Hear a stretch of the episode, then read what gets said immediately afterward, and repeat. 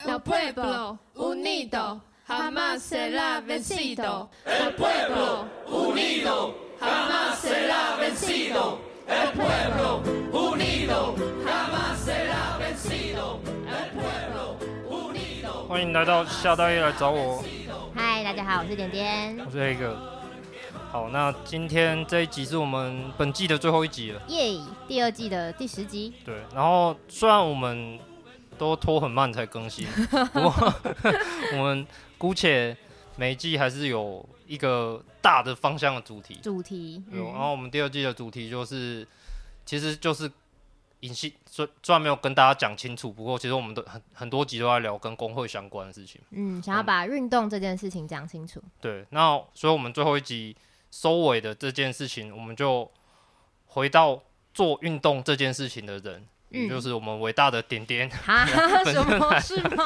是吗？不是吧？不是这个设定吧？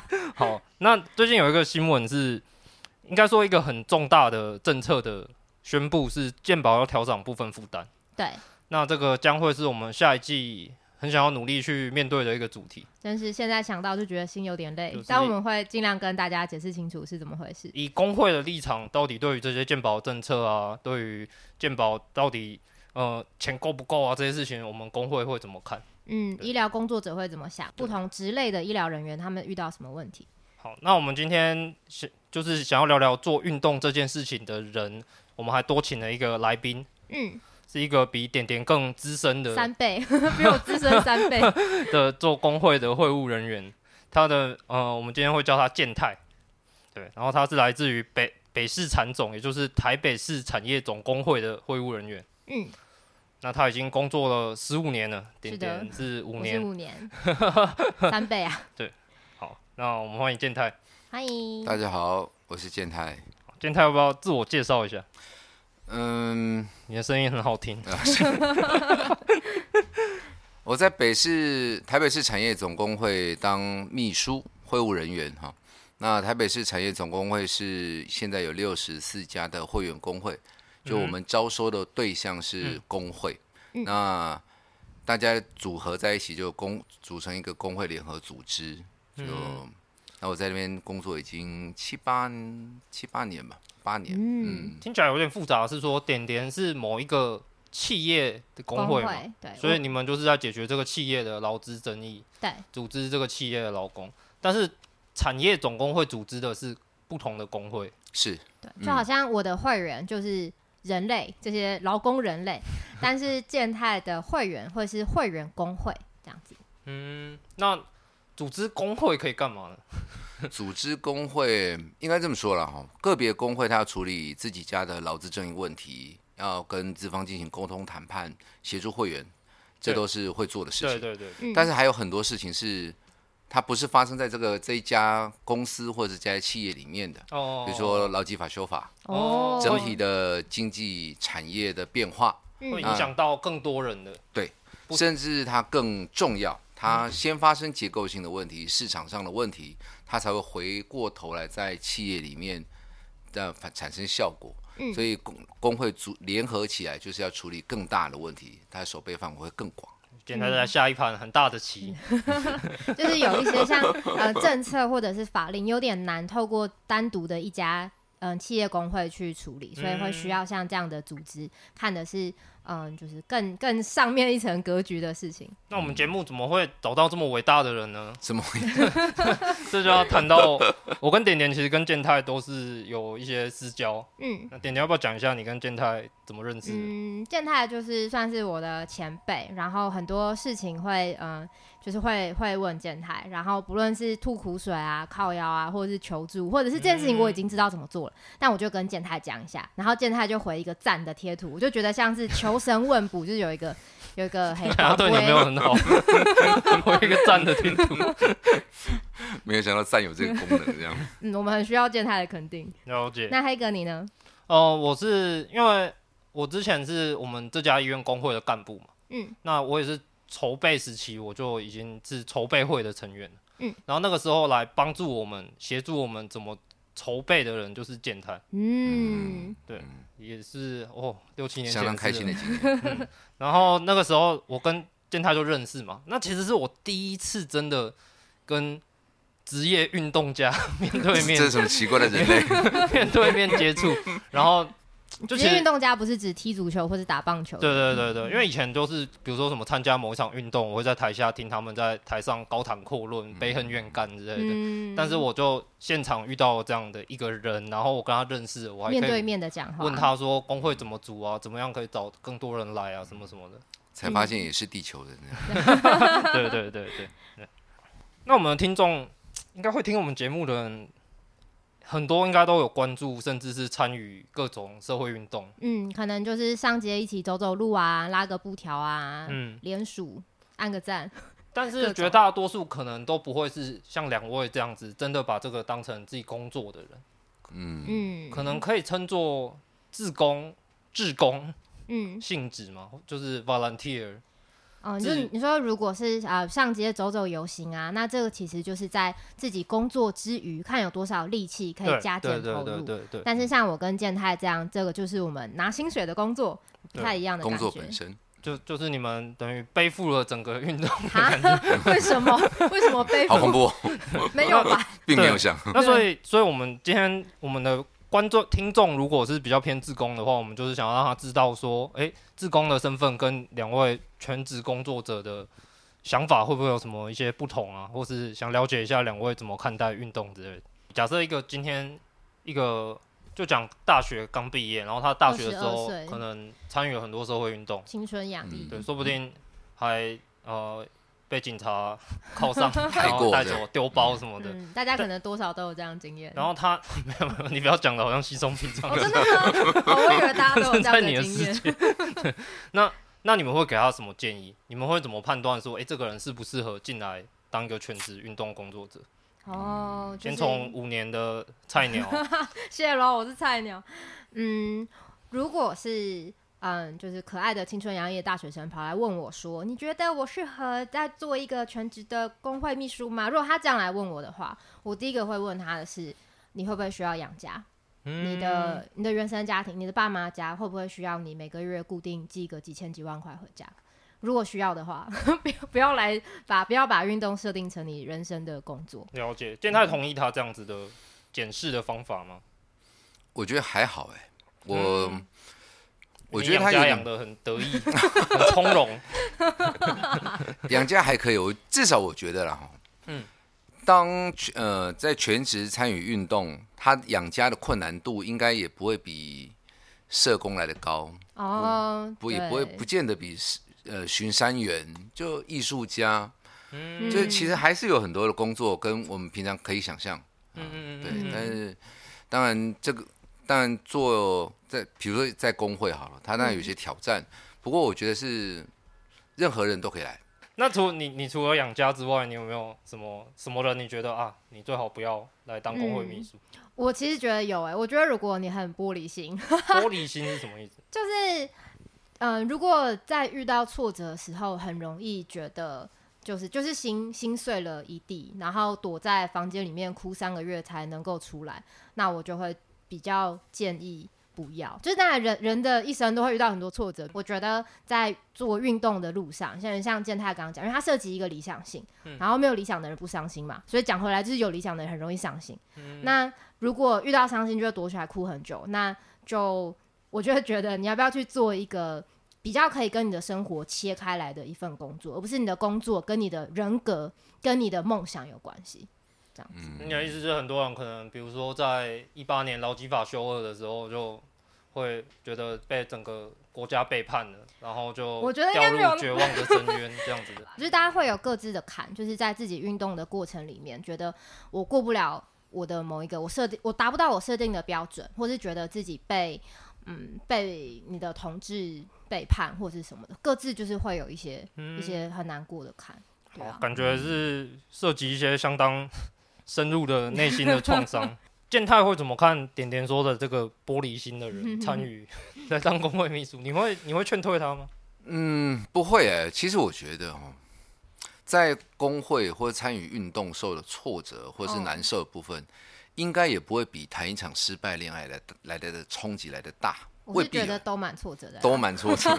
但是一一场失败恋爱之后，你仍然还有机会再谈一次恋爱。工作也是一样，就即便不是在工会，不是在运动上，嗯，你在一般的职场也会有受挫的时候，搞砸一个订单，刚或是跟同事相处的不好，被主管怎么怎么了，调到一个人生不地不熟的地方，这个我觉得是人生课题啦。嗯。嗯啊，当然运动它发生各种无为不微的的事情，比较频率比较高，是有的。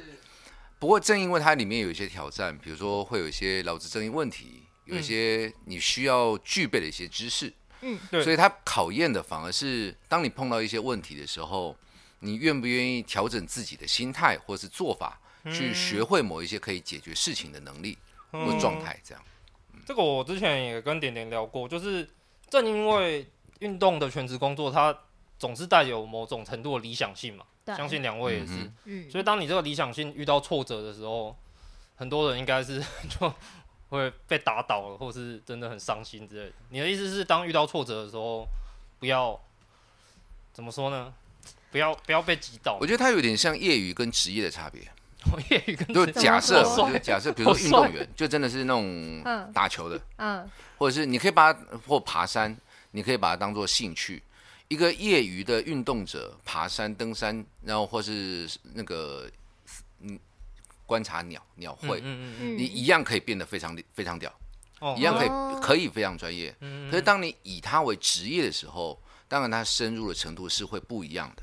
你不再只是你自己的兴趣或是能力发挥到哪里，嗯，你还要能够跟大家一起前进，嗯、这个就会是比较难。它不是不再是你自己的事，不再是你的兴趣了。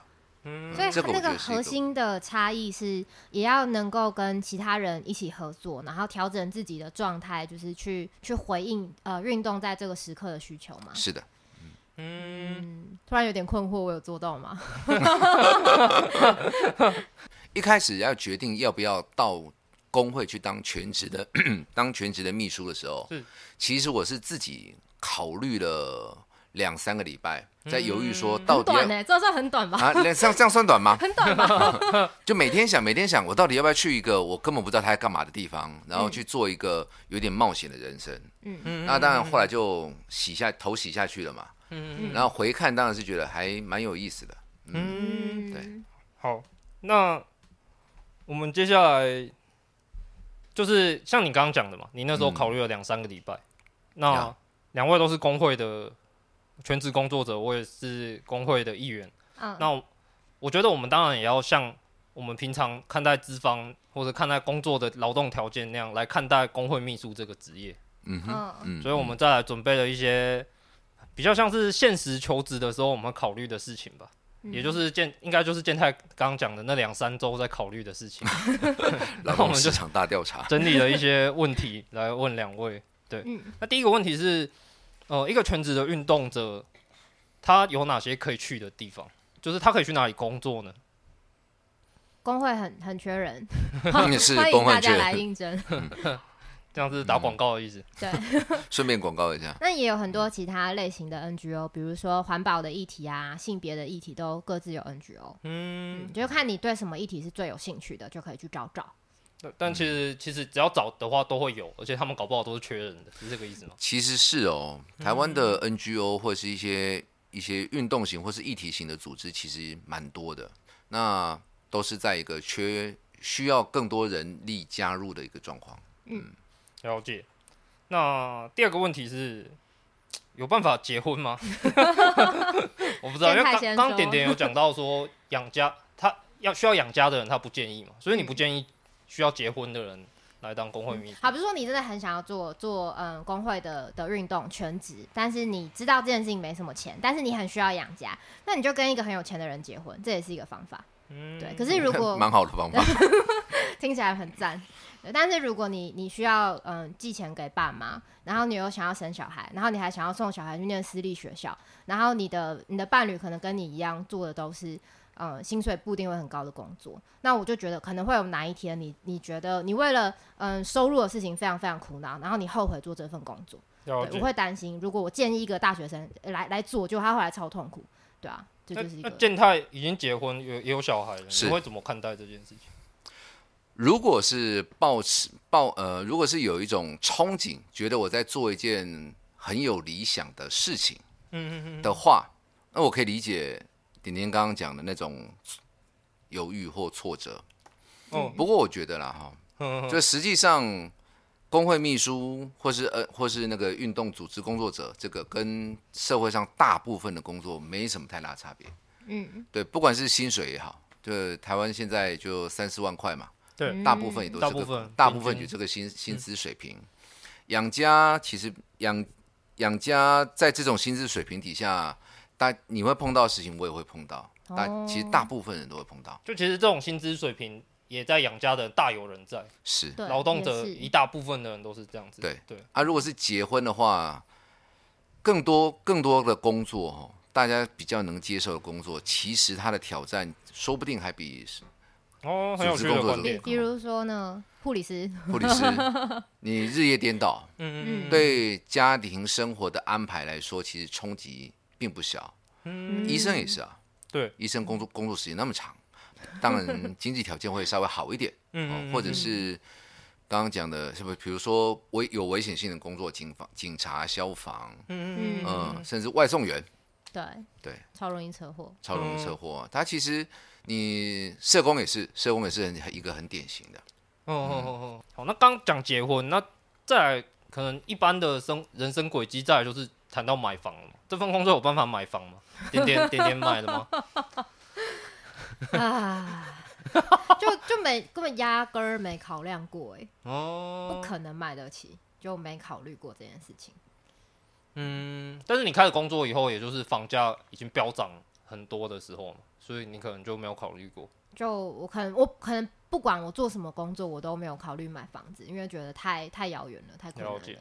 健太怎么看买房这件事？现在的房价应该能不能买房子也也应该也就跟当不当工会秘书没什么关系。现在房价已经飙到一个很恐怖的地步。嗯，遇到这困难的大有人在，大有人在，也不单只是工会秘书会遇到这个问题。是啊。那下一个问题可能就会。应该说比较是跟工会秘书比较有关，就是应该有很多人会觉得，哎、欸，做这个工作会不会永远没有办法加薪？我永远都是个工会秘书，我没办法累积资历，这样子，这个好像就跟别的工作有点区别，对，是吗？呃，目前是，就台湾发展的很好的工会，毕竟仍然是少数，大部分的工会就会员人数不会很多，所以会员人数不多，也就表示他的经费。并不会很很充裕，嗯，所以薪薪资待遇不会不会是那种，我我们期待四万五万平均水准以上不会，可是大概现目前如果是资历比较浅的状况的话，大概也就是三万上下，嗯，啊，可能低一点或者是可能高一点，看工会的条件。而且因为工会大部分规模都不大，所以可能聘的秘书就是一到三个，啊，顶多。四个五个，除非是超级无敌大型的工会，不然在这种呃受雇人数很少的状况下，也很难有稳定的升迁管道。顶多就从秘书变秘书长，然后就没了，这样。嗯，就是不会有一个很完整的课程体系让你身上去，什么工会工会长之类的，那是什么东西？就是会比较难想象一个长期的发展性。嗯，如果未来台湾有可能发展的像欧洲、韩国或者是这种。更大型的工会组织、工会联合，嗯，那或许有可能改变吧。你说的是比北市产总还要大型的？是，嗯，资源更集中的，嗯，就是有二十几个会务人员那一种。台湾产种吗？之类之类的之类的之类的。呃，那下一个问题可能也是相关的，就是那如果我都不会升迁，那这样你们会不会觉得这这是一个痛苦的事情，或是觉得薪水很低是一个痛苦的事情？点点会吗？嗯，我觉得我是做了这个心理准备才来做这份工作的。嗯，嗯，然后我可能刚好不是一个很花钱的人，所以我还能接受。嗯，那健太怎么看？我我我的我的薪水跟我生活，我我觉得是现在是 OK 的。嗯，那物质欲望没有太高，生活可以过，就正常的生活，对啊。对，而且你还有小孩。对，其实。你也五子登科，五子什么？算算算算算，嗯，我有点好奇，就是两位选择这个工作的时候，因为两位也都研究所都毕业，是，嗯嗯，那你们选这个工作的时候，家长也会不会很生气？会啊，超生气，暴怒吧，大概真的气歪了。嗯，我那时候我爸他讲话很难听，他讲很难听，因为哦，我爸爸是工程师，然后他就觉得他是在建设这个社会的人，哦，然后他就说，你今天会很骄傲去跟人家说，你今天拆了几栋房子吗？你会很骄傲的说，你把几个法条干掉吗？然后就他觉得做社会运动就是在破坏这个社会，他在建设这个社会，他建设起来的东西被像我们这样的人破坏掉。嗯，我爸是跟我讲说。让花钱让我念书，不是让我去搞政治的。你如果要搞对，如果你要搞政治的话，我带你回去哪个宫庙的谁谁谁，你从那边开始做起，这样好叫我不要被那个什么政党骗了之类的。哦，嗯，就是他觉得你参与社会运动，其实就是党跟党外运动是相等的。他的意思是这样，对，被洗脑了，对，嗯，哦，然后我一开始是先从独立媒体的记者开始做，然后呃那个时候刚好就是呃华航的空服员罢工的时候，那我所以我爸就对这件事情有印象，他就说，如果你真的觉得那些空服员很可怜，你就去当航空公司的主管，你做一个好主管，才能真的帮到他们，这样。然后我觉得这个有点有趣，因为这个其实其实是体制外、体制内或体制外，或者是甚至是反体制对体制。呃，与体制对对抗对峙的不同的想象，嗯，然后我后来就无法说服他，我就离家出走了。这样不是一个好。你爸觉得要改变社会，你要当到社会的头再来改变。很多人会这样想啊，我爸就是这样想。嗯、那后来，反正我跟他说，我已经成年了，我对自己负责，然后我会养活我自己。然后过了几年之后，若干年之后，我爸发现我没有变成面貌扭曲、心中充满仇恨的人。哎、欸，他没有发现你丢那个教育教育部官员蛋吗？有啦，有啦，他有生气啦。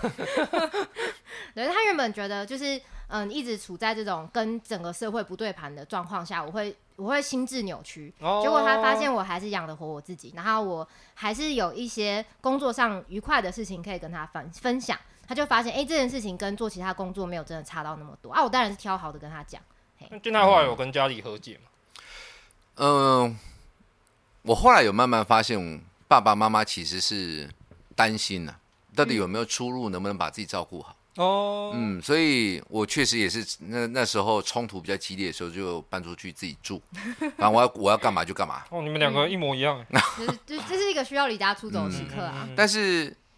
爸妈也就是看到你，你 OK，该做什么有做什么，也没有结了婚生小孩，你就都 OK 了这样。好，所以答案是爸妈应该会生气，不过过几年就好了。对哦，没错没错。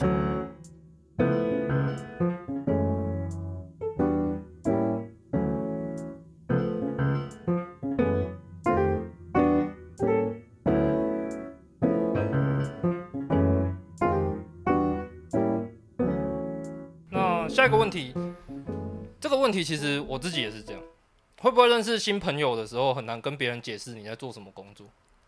好，我我先讲我自己，嗯，因为我是放射科医师，没有人知道我在干嘛，还蛮难懂的，对，还蛮难懂。你是放射师吗？负责拍 X 光片的吗？没关系，今天我不重要。两位会遇到这样的问题吗？会，嗯，会。建泰先讲好了，我就直接，我一开始会尴尬。就想要努力的解释我在干嘛，工会劳工多可怜。到后来我发现 没没人没人在乎了，所以我就说，我后来就会说，朋友都对，我就帮劳工处理劳资争议啊。有你们看到有时候电视上会有人去抗议吧，我的走黑了，大家就说哦，你是做那个哦这样，嗯，然后就看大他会怎么回应，再决定要不要再往下聊嘛。哦，我有被人家讲过，你为什么要做那么雇人怨的工作？他就跟我讲这件事情呢，是一个他自己也是一个抗争者，但是他在别的议题里面抗争。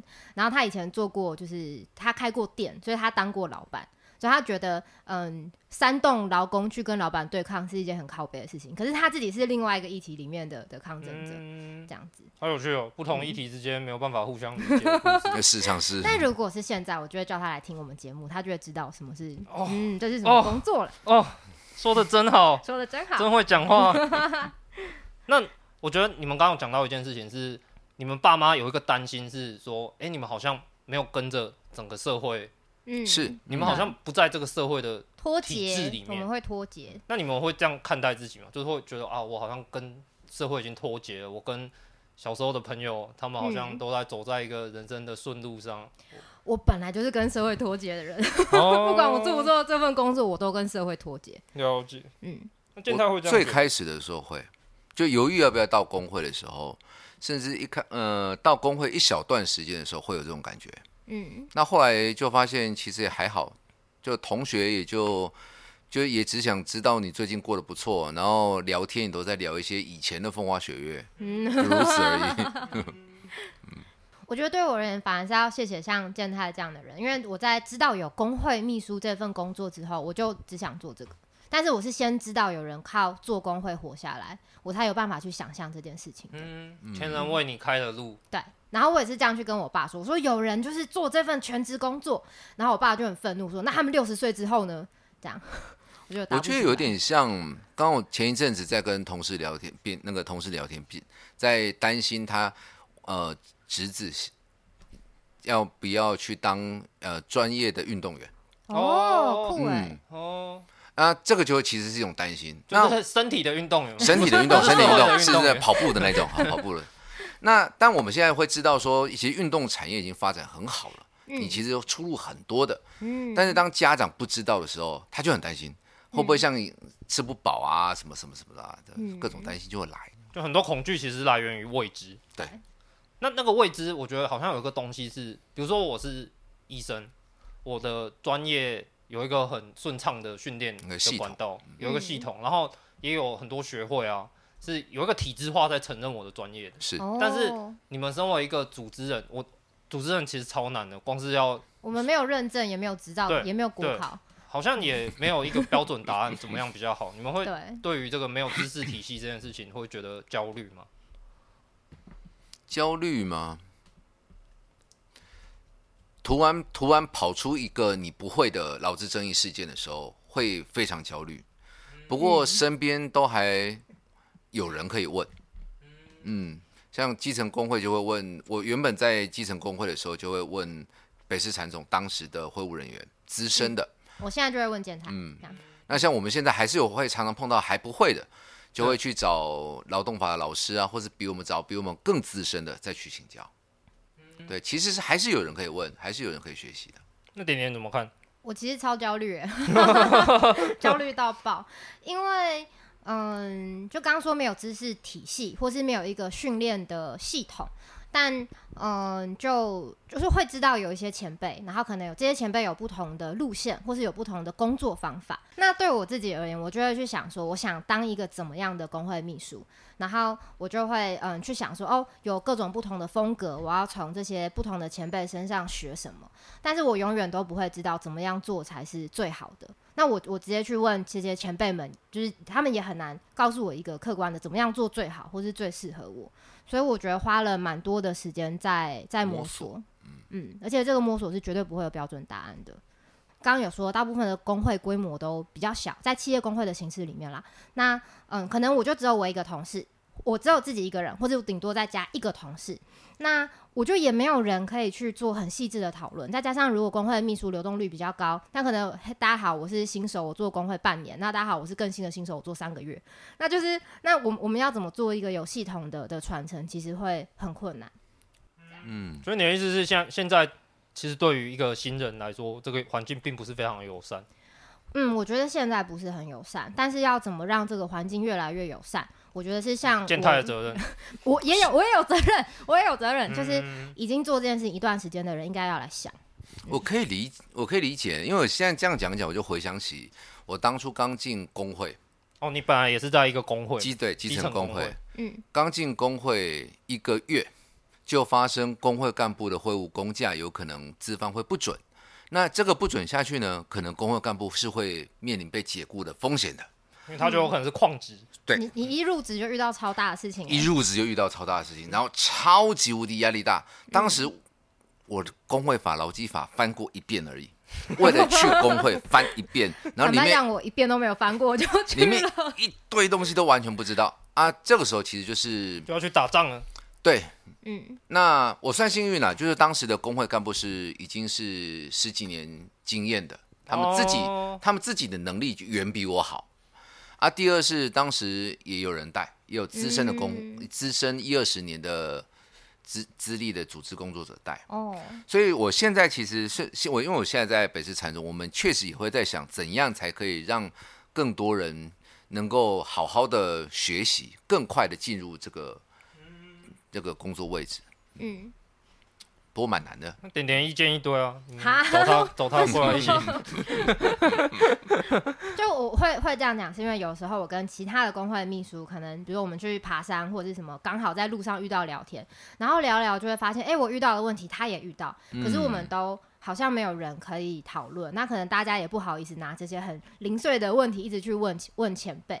所以，如何就是让工会秘书可以有一个比较好的知识系统，或者是训练体系？我觉得是让更多人愿意做工会秘书，可能是一个蛮重要的事情。嗯，运动上过去发展过好几次，就是想要发展这种呃，不管组织学学学校啦，或者什么什么，哦、工人学校，对，但是说要做，就后来跳票的好多，或者是失败了，或者是后来动力散掉了等等。对，这毕竟是一个有理想性的工作。嗯，那一定会有人受到挫折或伤害以后离开的。